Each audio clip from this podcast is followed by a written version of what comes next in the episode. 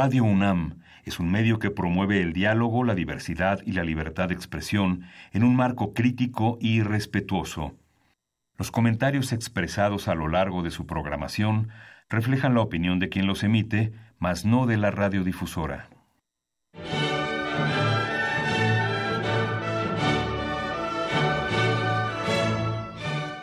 Diálogo jurídico. Derecho, cultura y humanismo. Programa a cargo del maestro Eduardo Luis Fejer.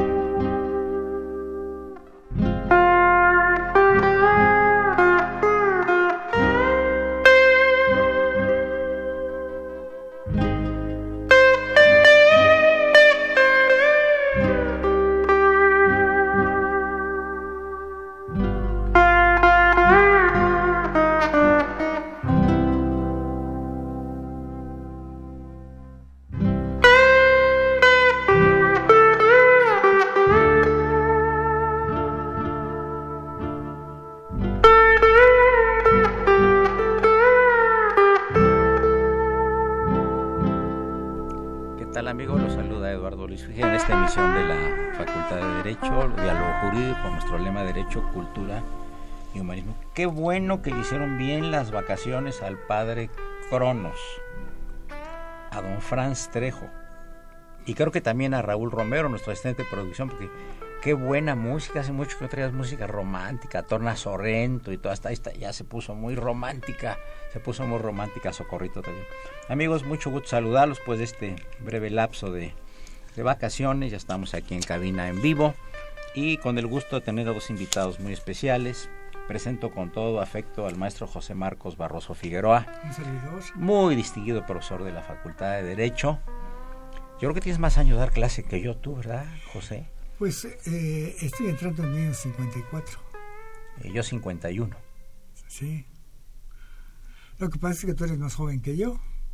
Eso lo discutimos después porque el, auditorio no debe enterarse de las edades porque entonces sí le cambian de le cambian la estación.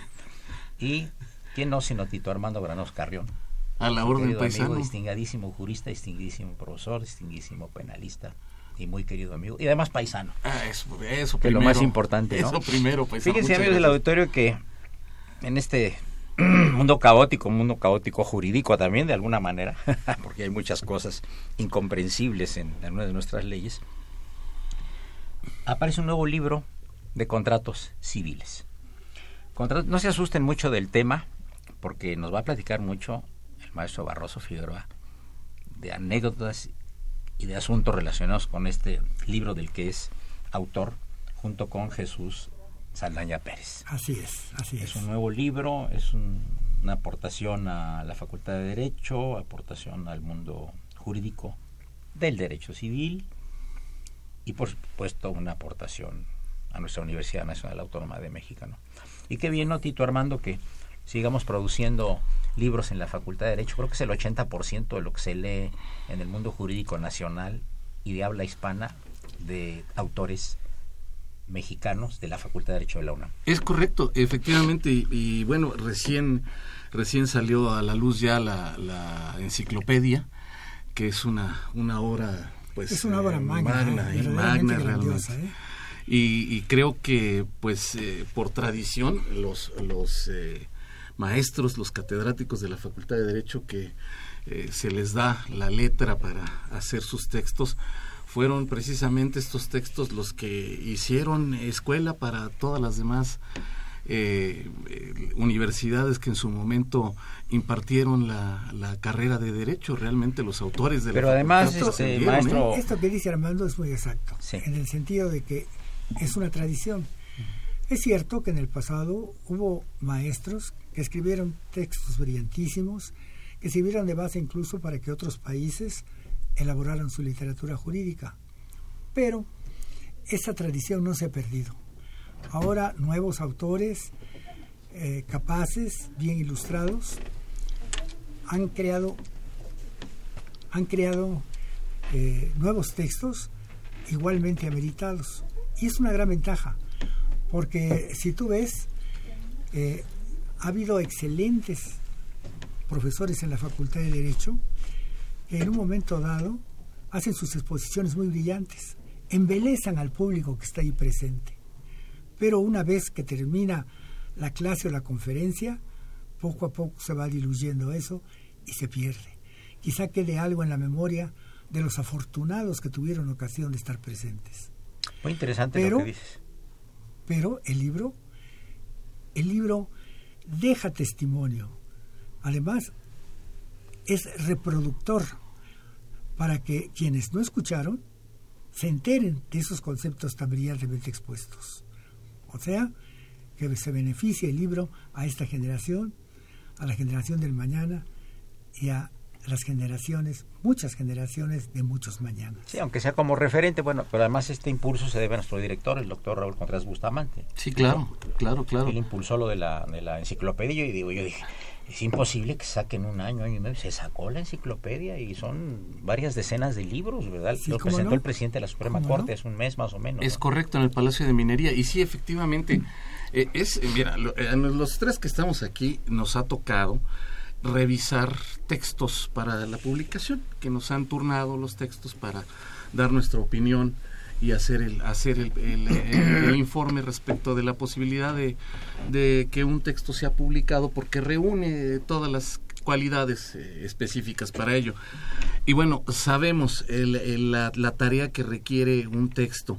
Ahora, conjuntar el esfuerzo para que en año y medio todos los autores que intervinieron en esta magna obra culminaran sus trabajos, los entregaran, se armonizar, sí, claro, y, tuvieran eh, la opinión editorial satisfactoria para publicarlo, fue una hazaña. Realmente. Sí, sobre todo esta circunstancia. Eh, muchas veces los alumnos para preparar sus exámenes tienen que recurrir a una pluralidad de textos. Así es. Pero estos textos se procuró que se pegaran a los programas de cada una de las asignaturas del plan de estudios de la Facultad de Derecho. De manera que en cada texto existe la presunción de que están desarrollados todos los temas. Sí, sí. Esa es una enorme ventaja. Una maravilla. y también lo de Jesús Rodríguez, Jesús de, Jesús de la Fuente Rodríguez también, que es otro dínamo ahí, ¿verdad? Sí, fue un esfuerzo colosal, equipo. sí, sí, sí, anduvo ahí. Realmente, lo, lo eh, bueno, nos faltó por ahí laboral que está en transición precisamente. Ya nos quedamos ahí trabados a la mitad, ni, ni para adelante ni para atrás con la reforma laboral y, y finalmente no se, no se quiso eh, culminar una obra que fuera nada más de pura transición y que sirviera efímeramente a los alumnos. Entonces se prefirió aplazar la presentación del, volumen que hace a Derecho al Trabajo, Derecho Laboral, para incorporarlo con posterioridad a esta, a esta publicación, lo, lo que me pareció muy atinado, ¿no? Porque realmente hacer una publicación solamente para cumplir, pues no, no tiene sentido, ¿no? Oye, Pepe, eh, eh, platica con nuestro auditorio. Tenemos tres minutos más para la primera parte del programa. Ya ampliaremos con, con Tito Armando estos aspectos ya en, el área penal, que es la que le corresponde mejor a él. Vamos aquí a campechanear un poquito la comida usando un término muy coloquial. Los primeros contratos de la humanidad eran verbales. Platícanos algo de esto. Bueno, eh, no porque has estado tú en esa época, ¿eh? Digo, como ya quieres confesar todavía la mía, a lo mejor fuimos testigos. pues sí, el contrato ha sufrido una larga evolución. Yo creo que es una de las materias más perfeccionadas en el área de lo jurídico, porque han atravesado tantas épocas desde el derecho romano hasta, por cierto, cada uno de los contratos que se presentan en el libro tiene una breve progresión histórica de cómo se desarrolló. Okay. E, entonces, eso va dando la idea de la evolución del contrato y de la situación que actualmente guarda. Sí, ahora, eh, eh, lo mismo podemos decir inicialmente cuando se hizo esta composición de que la gente dejó Tito Armando parte de su soberanía y le entregó parte de ella al Estado para que administrara justicia. En los primeros tiempos, en la cuestión de, del derecho que ahora conocemos como derecho penal, sí había el, ojo por ojo y el diente por diente originalmente. Eh, sí, previamente sí existió la ley del ojo por ojo y diente por diente. Y cuando nos adherimos al contrato social, cualquiera que fuera su denominación, ahora lo conocemos, este contrato social como constitución, nos adherimos a él y le cedemos parte de nuestras libertades al Estado para que el Estado sea el que realmente eh, propicie la eh, aplicación y la impartición de justicia, ¿sí? le dejamos precisamente al, al Estado el jus puniendi.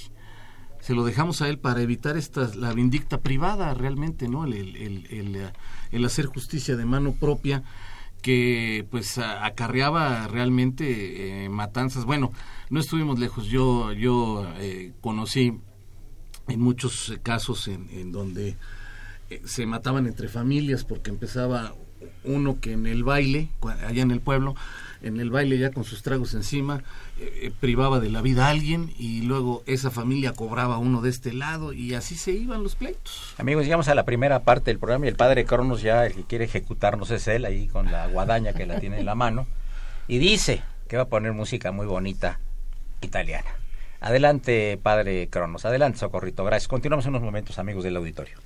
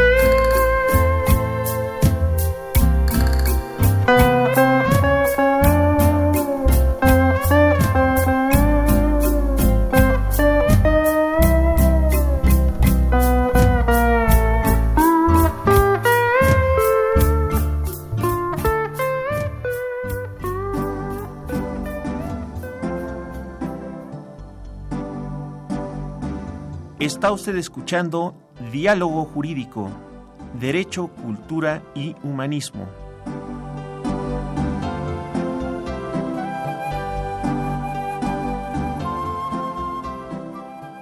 A través del 860 de AM. El alma mater del cuadrante. Pues sí, amigos, continuamos aquí con dos distinguidos juristas de la Facultad de Derecho, el doctor Tito Armando Granados Carrión y el querido maestro José Barroso Figueroa. No usas el marco, si es muy buen, muy bonito nombre, José M. Barroso Figueroa, ¿verdad? En tus firmas, ah, ¿tú has sido cuatro o cinco veces eh, secretario general de la facultad? Con cinco directores diferentes. Con cinco directores. Y dos, y dos con, con dos provisionales. Uno de ellos, Horacio Castellanos Cautiño, pues no fue tan provisional, duró 11 meses. De grata memoria. Sí, de grata memoria. Como no, chapaneco muy distinguido, ¿verdad? Como no, muy distinguido. Excelente persona. ¿Y quién es el otro interino? Eh, Jorge Arizurieta. Jorge, el laboralista, creo que acaba de fallecer, ¿verdad? Sí, recientemente, ¿verdad? Me parece. Ah, no lo sé. Me parece. Pero que no, pero parece que sí. ¿Y qué directores, de, qué directores fuiste secretario general? ¿El primero quién fue? José Lávaros, que todo fue todo su periodo. Él no repitió porque no quiso repetir, ni siquiera intentarlo porque le ofrecieron la Subprocuraduría General de la República eh, Lechuga y se fue con, con él. Este, estuve con un periodo completo también con Máximo Carvajal. Se entiende un periodo de ocho años, ¿verdad? No, un periodo completo. Cuatro. Cuatro. Porque cuando se fue a la Procuraduría el doctor Dávalos, Sí, me fui con él. Ah, ya. Y estuve, estuvimos allá, yo era su coordinador de asesores. asesores. Y cuando terminó, coincidió la terminación con Morales Lechuga de Máximo Carvajal. Y en ese momento empecé con Máximo Carvajal, que fue un periodo de cuatro años.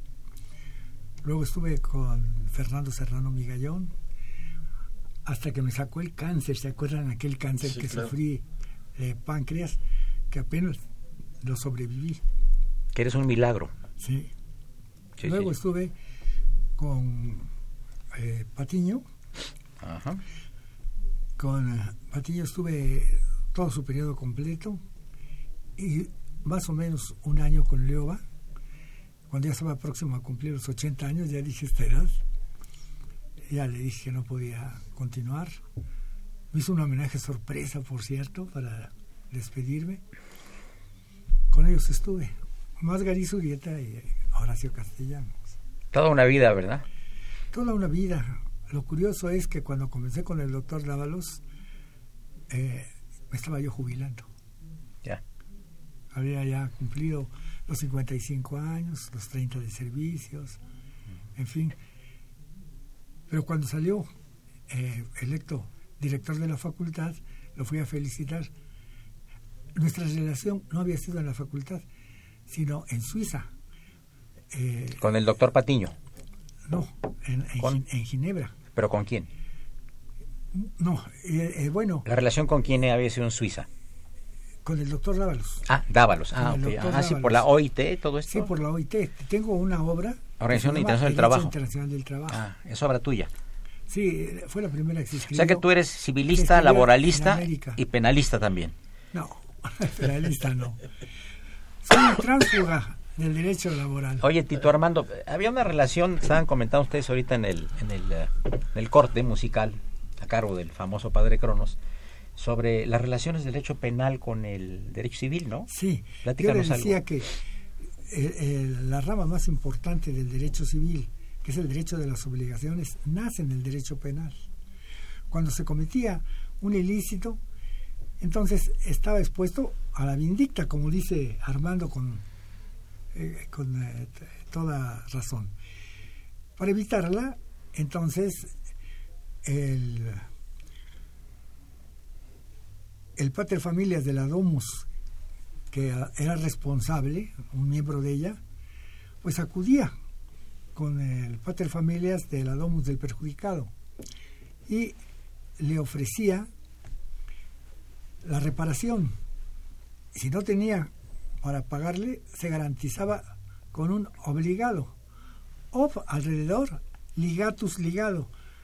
Le amarraban las manos alrededor, lo llevaban y quedaba físicamente en casa del, del acreedor y no era rescatado o redimido, sino hasta que había la reparación y entonces lo, regala- lo regresaban. Oye, Tito, ¿qué tiene, nace la obligación. ¿qué, qué- Sí. qué- qué tiene que... eh, la cuestión del testigo tiene que ver con los testículos, ¿verdad? Es correcto. ¿Nos puedes platicar al respecto? Es No correcto. estamos en clase aquí de medicina, de- pero es que para que el público sepa, ¿no? ¿Cómo está el asunto? Sí, mira, eh, eh, realmente aquí, el- y abundando un poquito Sí, en lo, en sí, lo sí, que dice favor. Pepe, nace así la, la reparación del daño, que hoy es parte esencial del nuevo sistema penal acusatorio. Se privilegian dos cuestiones, la reparación del daño y la libertad de las personas por la gran mayoría de los delitos. Esto es, yo puedo llevar todo mi proceso en libertad y tener salidas, distintas salidas al, proceso, antes incluso de llegar a juicio, en la primera, en la primera fase procesal, eh, después de la investigación, eh, una vez que se judicializa el asunto, ante el juez de control puedo tener varias salidas. Entre otras es esto, eh, los acuerdos reparatorios Ajá, así es. en donde yo llego a un acuerdo para reparar el daño causado y se extingue la acción penal como cosa juzgada. Es, es eh, el símil a una sentencia absolutoria. ¿Y cuál es tu opinión personal? El sistema es bueno, en general como está pensado. Tenemos, e, es, es como subirnos a un Ferrari, un carro de superlujo que tiene muchos aparatitos, muchos botoncitos, muchas cosas. Tenemos que aprender a manejarlo. Aquí yo veo un grave problema que es yo, yo creo lo que ha provocado la crisis del nuevo sistema. Es el hecho de que trajimos a los operadores del pasado, del anterior sistema, los migramos al nuevo sistema, pero los migramos con todo, incluyendo corrupción, malas prácticas, etcétera. Y eso ha traído eh, muchos problemas al nuevo sistema incluyendo la falta de credibilidad. La, la sociedad en su conjunto no cree en el sistema y piensan que el sistema ha servido nada más para que los delincuentes entren y salgan de, eh, los juzgados sin, sin ninguna ¿Qué opinas tú, Pepe, sobre esto? Porque la gente cada rato habla en los medios de comunicación o los twitters o las redes. Mira, yo no soy penalista. Estoy lejos de, de saber derecho penal. Pero sí te puedo decir algo. Te puedo decir que ahí el problema que yo le veo no es precisamente el que le ve Armando, eh, sino este, eso de lograr un arreglo entre el responsable y la víctima, yo le encuentro este, este problema. A ver, vamos a suponer que me asaltan, que me golpean, que atentan en contra de alguien de mi familia y llegamos a un acuerdo. Entre el agresor y la gente que salió afectada en tu familia. Mm. Y se extingue la acción penal, según acabamos de escuchar, ¿no? Mira, si a mí, me un asaltante que tiene antecedentes penales y que es peligroso, me propone un arreglo, le acepto el que me proponga. Porque si no se lo acepto... Te voy a buscar en tu casa. y mi familia, La tengo que proteger a mi familia. Entonces, yo diría que cuando se trata de delincuentes que son reincidentes y eso, pues poner a, arreglar a una persona que ha, que ha sufrido el daño, que es víctima de esa persona con un delincuente que nada más de verlo te da miedo, pues fácilmente llegas al acuerdo, incluso aunque no me dé nada.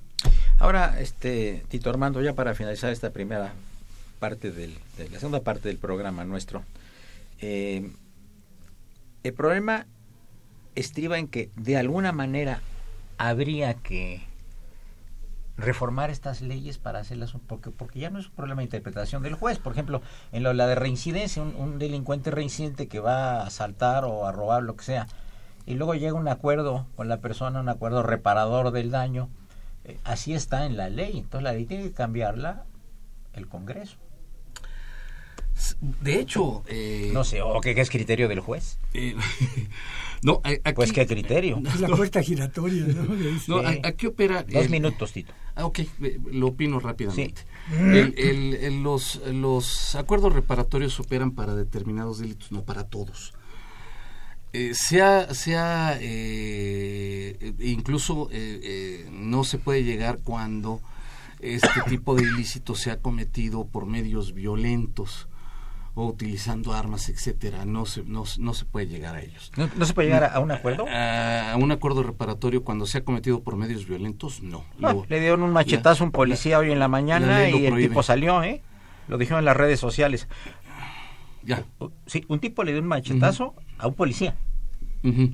Y creo que la herida no fue muy, muy delicada porque no hubo problema, ya lo dejaron salir. Es como machetazo a caballo de espada. sí, sí, sí, bueno, amigos, llegamos antes de que nos enojemos aquí los tres juristas. Les recuerdo que estamos en Radio UNAM, les recuerdo que estamos en el programa de la Facultad de Derecho, que es diálogo jurídico, que nuestro lema es Derecho, Cultura y Humanismo, y que los teléfonos en cabina son 55 36 89 89 y la sin costo 0800 50 52 688. Y les recuerdo que el padre Cronos nos está haciendo la seña de que ya viene la segunda parte en breves minutos. Gracias. Hola, Johnny Farina. Greetings to Radio UNAM.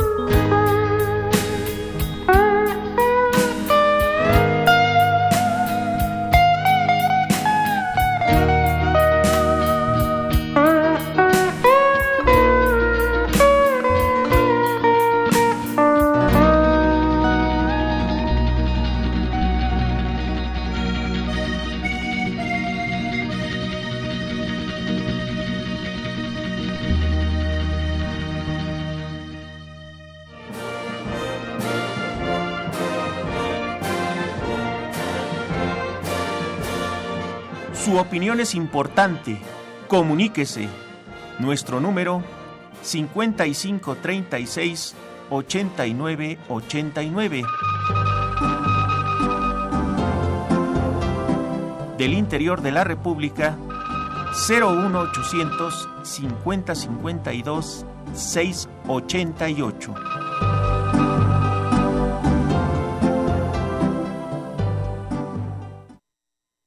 Continuamos, amigo, platicando con dos distinguidos juristas, eh, eh, José Marcos Barroso Figueroa y Armando Granados Carrión. Servidor. Y yo quisiera, platicando aquí con Tito, le pedimos aquí al maestro Barroso que se enfocara un poquito en las novedades que trae este libro de contratos. Por favor. Mira, nosotros tratamos en este libro de darle una perspectiva reciente. Y eh, en la parte de teoría de, del contrato es probablemente donde existen mayores innovaciones. En realidad se trata de instituciones y figuras jurídicas muy antiguas. Entonces, solamente la orientación y el criterio general que las anima es lo que establece la diferencia. No es como en el derecho familiar, que es un libro que estoy, bueno, ya está terminado, espero que pronto esté en la imprenta,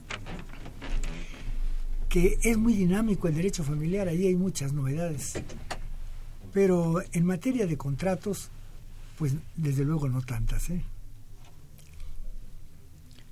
Hay, una llamada, Tito Armando, aquí. Sí, señor. De María de Lourdes, señorita María de Lourdes de la Cuauhtémoc, dice que no creen las leyes, que los tres poderes del país no existen, que el que tiene dinero sale de inmediato de la cárcel. Hay muchos inocentes que por falta de dinero se quedan injustamente en los penales. ¿Qué opina el penalista Tito Armando Granados Carrión? Bien, yo, yo sí creo en las leyes y creo que precisamente un eh, Estado de Derecho, un marco de derecho, un, eh, país donde se respeten las leyes, es un país donde la gente puede progresar y, puede vivir y realmente. Sin eh, un marco jurídico que regule las relaciones interpersonales, realmente sería pues cuesta arriba la convivencia social. Entonces, para mí, un marco jurídico siempre merece respeto y atención. ¿Tenemos muchas fallas? Sí tenemos muchas deficiencias con los operadores en un momento dado. Eh, esto ha provocado eh, diversos conflictos, reiterando un poco la falta de credibilidad, sobre todo en el sistema penal, ¿no? Pero hemos visto que no, no, no las fallas no son de la ley, sino de quien las opera. Y, y como en todo, pues eh, como en la viña del Señor, ¿verdad? Pues tenemos de todo. Hemos visto incluso a jueces de distrito consignados, porque eh, llevaban, por ejemplo, eh, jueces de distrito en materia administrativa, que en un momento dado uno de sus secretarios tenía más de 60 millones de pesos en cuentas de banco. Y curiosamente, pues eran los que daban los amparos para que operaran los casinos, en fin, una serie de circunstancias. Y son ahí los operadores los que tuercen la ley. Realmente, y me refiero no tan solo a los aplicadores, hasta a los jueces, etcétera, al sistema de justicia, sino a los litigantes que circunstancialmente también, como se dice coloquialmente, dan el impulso procesal para corromper a autoridades y obtener fallos que de otra manera no los hubieran obtenido. Entonces, esta es una, esta es una circunstancia que, que conlleva tanto a los litigantes como a los operadores del sistema, jueces y demás, que en su momento pues eh, se ven tentados por estas circunstancias de carácter eminentemente económico y pues cualquier ley, ¿quién resiste un cañonazo, no? De, de tantos eh, miles de dólares, ¿no? Nos llama el señor Jaime Chávez, me parece que es el único que nos oye en toda la República, pero estamos muy agradecidos con Muchas gracias. Le mandamos un saludo y lo felicitamos porque fue recientemente abuelito de viejo. Felicidades, ah, señor Jaime Chávez. Felicidades. Dice don Jaime Chávez, que siempre es muy duro, crítico aquí del programa, ¿eh? No saben, es muy bravo. Dice él que sí hay leyes, pero que están pésimamente aplicadas debido a la corrupción. Pero si sabemos que hay corrupción, pregunta el señor Chávez a ambos juristas, ¿qué se puede hacer? Dice, bueno, ya sabemos que hay corrupción, pero ¿qué se hace para este problema de los jueces venales, de los litigantes que dan el impulso procesal económico al sistema, ¿qué se puede hacer? ¿Qué no se supervisa? ¿Qué, ¿Cómo están las...? A ver, por favor, abro la, abro la conversación para los dos. Pepe. A ver, mira, la, la percepción general sí. es que estamos viviendo un sistema en el que la aplicación de justicia es muy malo. Y ha contribuido a eso, además... ¿Es la percepción o la realidad? No, e, esa es la percepción. Ahora, ha contribuido a eso grandemente que los medios de publicidad, el, radio, la televisión, y desde luego que no te incluye a ti. El Internet. Sí. Es más, ahorita los chavos ven los millennials ya no ven, no oyen tanto radio o lo, oyen por su aparatito, por su celular, ¿no? Lo, que, lo que sucede es que en las redes sociales pues se puede decir cualquier cosa. es anónima. sí, y, en el radio y en la televisión pues hay que tener más cuidado. Pero los encargados de dar la noticia frecuentemente incurren en, eh, en el ensañamiento de, contra los delincuentes y contra los administradores de justicia, porque eso es lo que llama la atención de la gente. Es periodístico. Es periodístico. Es decir, llegan a extremos que no corresponden a la realidad. Eso no quiere decir que no haya un sistema corrupto, porque sí lo hay, vaya que sí lo hay. Y yo creo que afortunadamente ya tocamos fondo, ¿eh? Ya es demasiado el reclamo social como para que una próxima administración, un próximo presidente de la República y gente que lo rodee, no haga algo para que esto retroceda y mejoren las cosas. Sí, todavía es una tarea gigantesca. sí, sí, de romanos casi. Ya ha habido cosas similares en otros países, se ha podido arreglar, ¿no, Tito? Sí, mira, me, Chile. sí, por ejemplo. Viene a la memoria el, eh, Chicago, el Nueva York de los 30. Claro. En donde las autoridades estaban corrompidas absolutamente por las mafias. Sí. Eran los que ponían a los, eh, a los jefes de policía, tenían a todo el mundo comprado, incluyendo a los jueces y demás. Entonces yo, yo considero que sí, efectivamente, eh, y coincido con Pepe la sociedad ya está eh, en el hartazgo absoluto. Así es. Y hemos tocado fondo. Ya la sociedad en este momento exige, y es parte de lo que se está exigiendo hoy por hoy para los candidatos, que hablen de seguridad y de las soluciones que se den para la seguridad, que no rehuyan enfrentar la problemática social que estamos nosotros viviendo porque de pronto eh, eh, normalizamos la violencia en el país y se vuelve transparente para nosotros. Ya no la vemos. Es tan normal que... Cotidiana. Así es que ya está, ya está incluida en la realidad. Un muertito en cualquier parte que pues, ya es igual, ¿no? No vayas a tal lado porque matan. Es correcto. Y, y, no, y no vas de vacaciones ahí porque hay balazos y demás y te vas a otro lugar y normalizas, absorbes esta violencia. Yo creo que eh, esta circunstancia socialmente ya llegó al límite y ese, ese límite sí, ya ese, ese límite va a, promover que se acabe con la corrupción a todos niveles. Y tenemos que empezar por nosotros mismos. Yo como ciudadano, si contrato a un abogado, lo voy a contratar para que defienda mis intereses dentro de la ley. Si yo también lo empujo para decirle, eh, pero ¿qué va a hacer para mi abogado? Porque y, y eh, el dinero que se necesite, pero yo no quiero que esto o que aquello suceda, como en muchas ocasiones sucede en derecho laboral, tú que lo has experimentado, Pepe, en donde el patrón dice, pues lo que sea, pero ni un centavo al trabajador. Me lo gasto con los abogados, pero que no ponga el ejemplo de que me van a ganar un juicio laboral, porque entonces los demás también me van a querer demandar. Entonces que no es cierto eso, ¿eh? No, porque la gente defiende su trabajo. Ah, no, por supuesto. Pero eh, son, eh, pongo un, un, mal ejemplo, ¿no? Eh, un ejemplo que en, en un momento dado puede surtir. Entonces creo que tiene, tiene que partir por todos. Nosotros cuando recurrimos a un abogado, sabemos que estamos o no dentro de la ley y sabemos qué le podemos pedir al abogado. Si nosotros también empujamos al abogado a que haga algo mal, claro. pues eh, estamos contribuyendo con nuestro granito de arena, ¿no? A hacer toda la, la, playa, a hacer un mar completo, ¿no? Pues aquí les llegó una felicitación del criminalista doctor Martín Weinstein, a quien saludamos, que creo que ya es el único que ya son dos los que nos escuchan en toda la República. Los felicita al maestro Barroso y al maestro Dito Armando por sus interesantes comentarios. Pues muchas gracias, al doctor Weinstein. Eh, vamos a pasar, antes todavía, quedamos un par de minutos para pasar a la siguiente, eh, ya última parte de, del programa. Entonces, Tito Armando y, y este el maestro Barroso Figueroa tenemos una buena legislación, lo que no tenemos es la gente, me refiero a la derecho penal, totalmente, digamos, capacitada y controlada para que las cosas se hagan lo que dice la ley que debe de hacerse.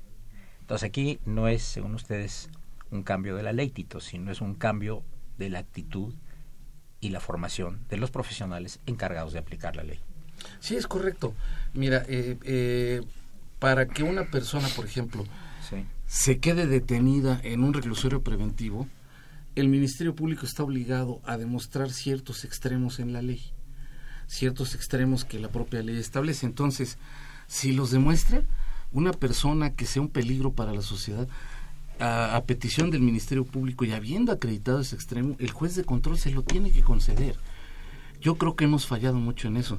No puede ser, por ejemplo, que detenemos un tráiler que trae 2.500 armas en una plataforma doble, armas de alto poder, armas largas, y el chofer no quede detenido por representar un peligro para la sociedad y que el Ministerio Público no lo hubiese podido acreditar en Sonora. Dice uno, bueno, ¿qué le pues pasó? es el chofer que lleva las armas. Ah, es correcto. Escondidas. Sí. ¿Y no le hace nada al chofer? No, el chofer así Dice, como- ahí me contrataron que llevara yo este camión de, De un de lado al Hermosillo a no sé dónde. y ya, tan tan. Entonces creo creo que los operadores eh, deben ser realmente capacitados, objetivos, deben estar eh, ya en, en, en otro nivel. Eh, realmente el- el- la cultura de la legalidad debe permear entre todos, entre la sociedad, entre los operadores y, entre el poder judicial. Creo que este motor tiene que moverse y los engranes nos tienen que llevar a un cambio verdadero. Finalmente, antes de pasar al último segmento, quiero que lo piensen los dos. Ajá. Este problema que tenemos en México de la aplicación de las justicias y la corrupción es una cosa heredado de otras culturas mexicanas anteriores a la nuestra. Pasamos al siguiente segmento en unos minutos a cargo del padre Cronos.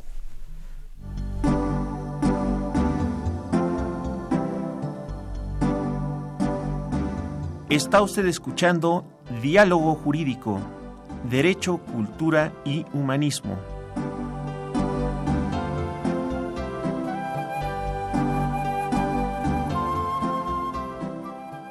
A través del 860 de AM.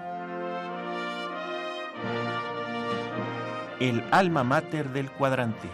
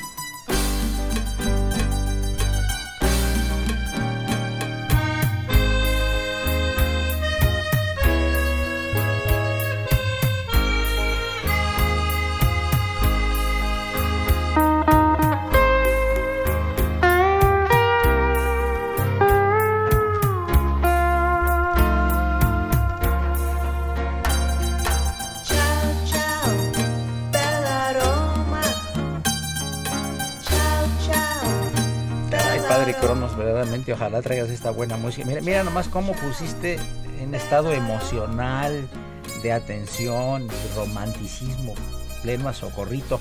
En otras ocasiones tenemos que despertarla en la cabina. Ay, ya viene el cambio, Socorrito, porque pones una música terrible. Hasta aparecen conferencias mías. Y, tengo que despertar yo a la gente para que... Eh, les aplaudo yo para que despierten cuando doy la conferencia. Eh, una llamada de Nueva York, mira. La, ah, una distinguida jurista y maestra de la Facultad Elisa de Mata que dice que felicita a los panelistas por sus muy atinados comentarios. Eh, les dejé una pregunta antes de, del corte, que era si este asunto tiene algunas raíces culturales que vengan desde la conquista pues lo echamos la, culpa a la conquista mucho de muchas cosas. ¿eh? Sí, claro. ¿Qué opinas, Tito? Mira, yo, yo creo, eh, haciendo un poco el, análisis de nuestros antepasados, eh, antes de la llegada y después de, antes de la llegada, pues existían eh, castigos muy severos para la gente que, que rompía con las leyes y las normas o los usos y costumbres. Realmente era, era una circunstancia muy particular. Y pues se aplicaba con todo rigor, incluyendo la muerte. La muerte para aquellos que en algún momento dado eh, hubiesen eh, ido más allá, ¿no? Eh, creo yo que nos, eh, la contaminación eh, respecto a la corrupción se da por eh, muchas cuestiones, pero para mí, para mí la corrupción empieza por el interés humano, por el dinero, por las propiedades, por la riqueza, por hacerse del poder económico por simple y sencillamente llegar a él a cualquier costa y creo que ese es un motor muy importante de la corrupción el poder económico y de ahí se derivó otros tipos de corrupción que los conocemos desde el que eh, le cobra uno por estacionarse en la calle que todos pagamos con nuestros impuestos, ¿no? Los, te ponen las cubetas ahí para que te estacionen. Y, te cobran, ¿no? Mira, este, lo que dice Armando es muy cierto respecto de la cultura precortesiana, pero cuando viene la colonia, los cargos se vendían. Y los, y, los nombramientos de los nombramientos, de, se decían condes y quién sabe qué y los falsificaban en España. Tenían su, Santo Domingo en España. O limpieza de sangre que no fuera a ser descendiente de moros o de judíos. Pero fíjate que cuando, cuando comprabas un, un, cargo pues procurabas que fuera una sinecura. Pero además di que sinecura van a pensar que es sin cura no quiero decir que, sin, que te preocupes mayormente por atender el cargo, sino más bien en recuperar la inversión que hiciste para comprarlo. ¿Y de dónde va a salir el dinero para, para recuperar el gasto que hiciste? Pues principalmente del nacimiento de la mordida, desde ahí comienza. Entonces, pues esa fue una herencia nefasta para, México. Que no la tenía el México prehispánico, eran, como dices, muy estrictos en el derecho ahí, sí, ¿verdad? Así es. Ah. Sin embargo, pues esa... Y, realmente no es tanto la corrupción el problema, sino la impunidad. Porque precisamente porque hay impunidad es que hay corrupción. Ya sabes que no te va a pasar nada. Entonces, pues delinques total. Sin embargo, a últimas fechas hemos visto lo que no habíamos visto en sexenios anteriores. Tenemos varios gobernadores en la cárcel.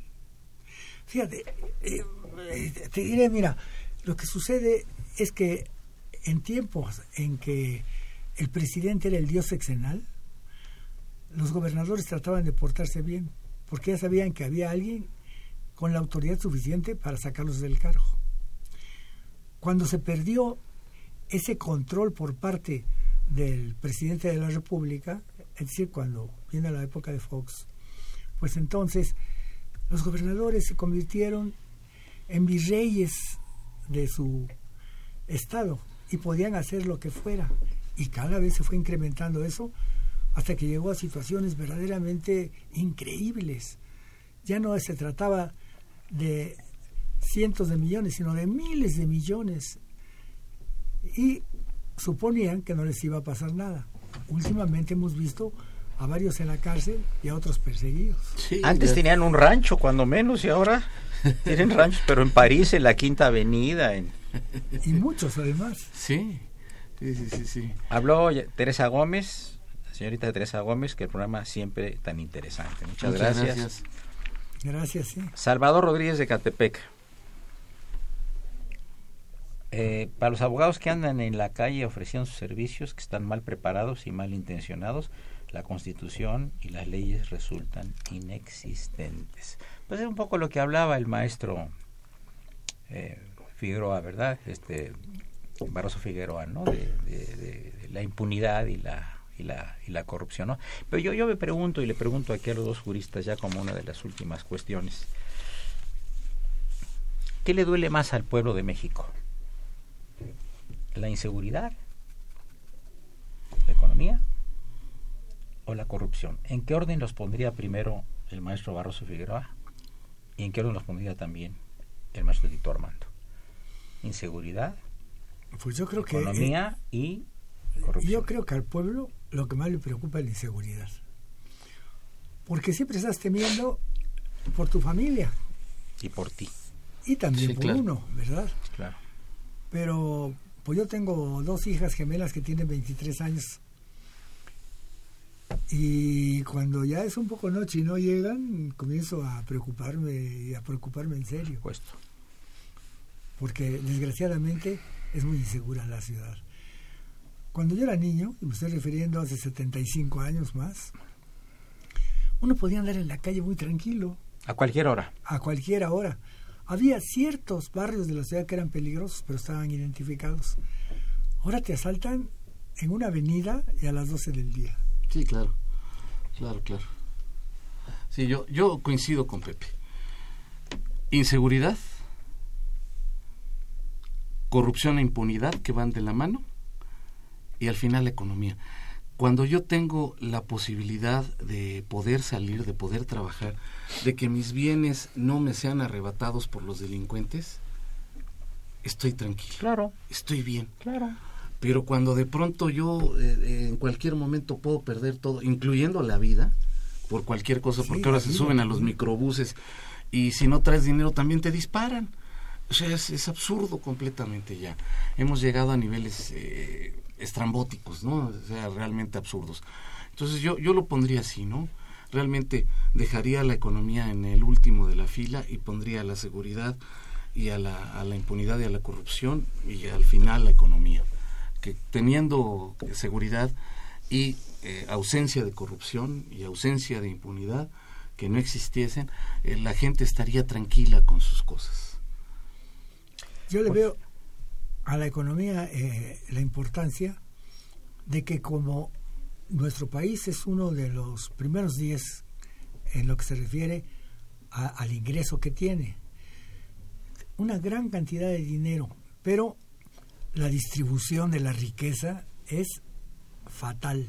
Como en el porfiriato, una pirámide. Sí. Sí, con la diferencia de que ahora eh, la población se ha incrementado. Cuando yo tenía 15 años, era de unos 25 millones de mexicanos. Decía el anuncio de beber cerveza, victoria o no beber. 20 millones de mexicanos no pueden estar equivocados. Pues maestro, creo que tampoco pueden estar equivocados. Son 120 millones. Pero tampoco pueden estar equivocados uh, los 120 millones. Eh, y esperemos que no se equivoquen cuando haya necesidad de, que haya un cambio más adelante, ¿no? Que claro. Sea, que sea para bien del país. Claro. Eh, una operación de Socorrito Mons, a quien saludamos con el afecto de siempre. La imagen siempre gata de don Francisco Trejo. Asistente de producción, Raúl Romero y Escutia, que por cierto habló el licenciado Bel Croquet, que le manda un saludo muy atento a Raúl Romero y Escutia. Eh, soy Eduardo Luis Feje, la mejor de las tardes, y continúen en la programación de Radio Universidad Nacional Autónoma de México el alma mater del cuadrante. La mejor de las tardes. Gracias.